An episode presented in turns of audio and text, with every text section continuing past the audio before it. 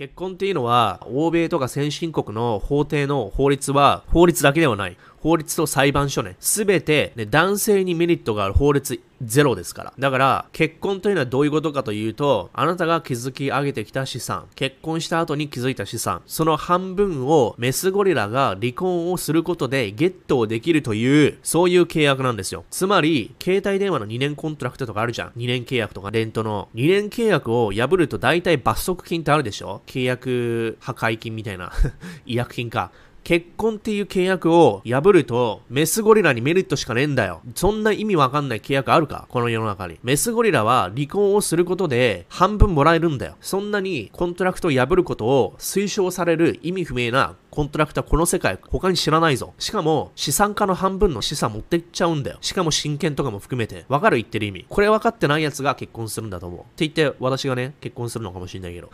だ結婚っていう風に考えてる時点でね、お前、ブルーピル、やめとけお前、みたいなね。このなんかね、結婚っていうのをね、騙されてんだよ。宗教もそうだけど、お前ら結婚結婚って映画とかテレビドラマでみんな結婚って言って、親戚も親も結婚してるからそれが普通だと思ってるだろ、お前ら、そこのお前らは。ほら、な、まあ、時代遅れなんだよ、結婚っていうのは。本当に。一つの国で、一つのパスポートしか持たずに、一つの自国の通貨だけを信じるってのがいかに時代遅れかって皆さんわかるでしょ？中国とかアルゼンチンとかスリランカとか。まだ日本は先進国だからそこまでね、危機感ないのかもわかんないけども、それでも日本危機感あるように私は言ってるじゃん。もう試合終了の国だよって。円安になってるのも含め、労働市場がもうクソなわけよ。だからこそ一つの国にね、一点張りするのがいけないって言ってるのと一緒。結婚ってのは一人の人に一点張りするのよ。全突破するのよ。しかもその契約を破ったらメスゴリラがお金もらえちゃうのよ。そりゃ離婚するでしょ。で、それがアメリカなのよ。アメリカ50%以上離婚するのね。で、しかも離婚のロイヤー、ディボースロイヤーっていうのは、もうこれ何千億円って規模のお金ジャブジャブ入ってくるインダストリーなのよ。だから離婚するロイヤー、めちゃめちゃ金儲けてんの。うん。で、その人たちは絶対結婚をね、進めないのよ。だから、それをそこまで分かってないで、特に資産家の人がね、一般の人は別に結婚してもいいと思うけど、失うものが少ないから。資産家であればあるほど、めちゃめちゃね、ステークが高くなるわけだから、そこを考えないでやるやつは、アカン警察。しかも、プリナップとかね、ポスナップとかも、やってるさえも、やっぱり法廷に引きずり込まれるらしい。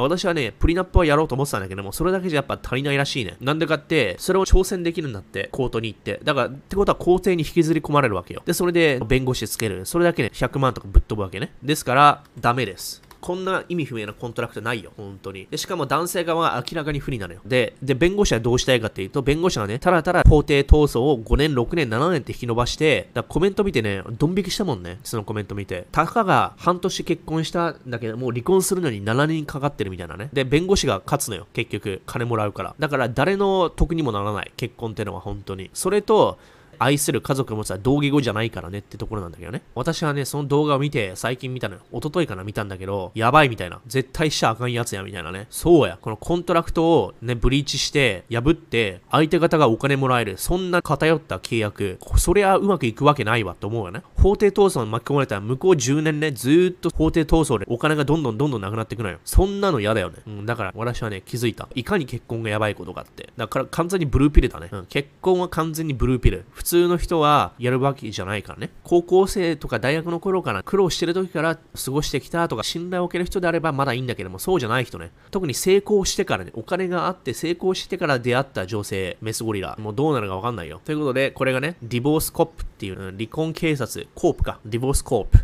これ映画やドキュメンタリーになってんだけど、ひどいよ、これ。 lawyer の人たちがどれだけお金をね、儲けてるかっていうね。これヤバタンネルでマジで。これ見たんだけど、昨日ね。すごいよ。もうひどい。ひどいでは表せないぐらいひどい。7年とか10年とか結婚するのにね、お金と時間かかるの。 Divorce Corp film trailer。ね、これ。だから半分だよ。アメリカは50%が離婚してんのよ。日本は50%も離婚はしないけども、仮面夫婦してる人がいるでしょ。それは子供のためっていう文化があるからね。だからもう本当に7年、10年とかね、ただただお金がね、なくなってくっていう。だから、資産家の人はやっちゃいけない。ね。 child suppoートトラップ。オスゴリラにとっては全く良くない。って、弁護士が言ってんだからな。俺が言ってんじゃないぞ。弁護士ね。日本は確か3割。でもね、まあぶっちゃけあれだと思うんだよ。離婚はしないけど崩壊してるってのもあると思うんだよね。だから、結局資産家の人は結婚する意味がないと思う。カナダなんてのは結婚しなくても、ね、家族って認められるのよ。一緒に住んでるのが1年2年であれば。日本はそのところは遅れてるんだけどね。結婚しないと父親と認められないとかね。そうじゃないのよ。だから、ヨーロッパの。確か、デンマークとかスウェーデンとかかな。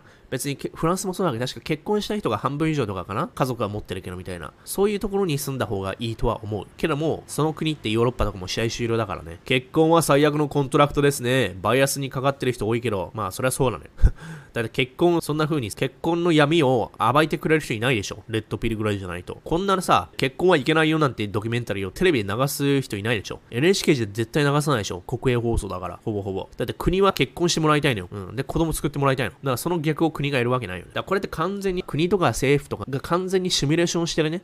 結婚させて、ハッピーエンディングでやらせようみたいなね。でも実際はそうじゃないっていうあれなのよ。私の元ボス、ビル・ゲイツも離婚、ジェフ・ベゾスも離婚。離婚してから失敗とは私は言っていない。離婚はしてもいいと思う。でも、その過程の法廷闘争とかが完全にマイナスすぎるっていうところね。だから結婚する意味が全く見えない。結婚しなくても愛して家族は作れるし、それができる場所に住むべきだとは思う。日本ではないのは確か。まあ、どっちにしても日本で子育てするのも大変だと思うし、教育も試合してるだし、労働市場も試合してるなので、日本にいる意味ってのが私からは見出せませんけれども、こういうことを考えながら、どこに住むのがいいのかを考えるのが、シミュレーションから抜けたアンプラグされた私たちの使命なのです。好きなところにえりすぐりでいくと。結婚で得られるものって結婚しなくても得られるのよ。結婚の意味がないってのはそういうことなの。別に結婚しなくても人を愛せんのよ。結婚しなくても家族作れんのよ。結婚ってのは政府を介入させてあなたの恋愛の延長上愛なのかわかんないけどね。実際結婚して愛してるって言ってる人どれぐらいいんの？実際。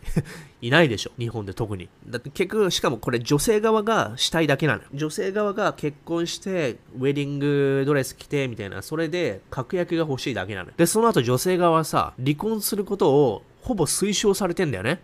だって離婚したら半分もらえて勝ち逃げじゃん。まあ離婚ってステータスはつくけど、その後資産家と結婚したら一生働かなくていいんだよ。 child support もらって。だそんな破綻してる contract に入ってくっていうのがビジネスの観点で、資産家としてはビジネスの観点で、そんなリスクがある contract をやっちゃいけないってことですね。資産家メスゴリラしかない。そう。自分と同じレベルであれば、割とスムーズにいくんだけど、資産家メスゴリラってそもそも少ないからさ、パーセンテージで言うとね。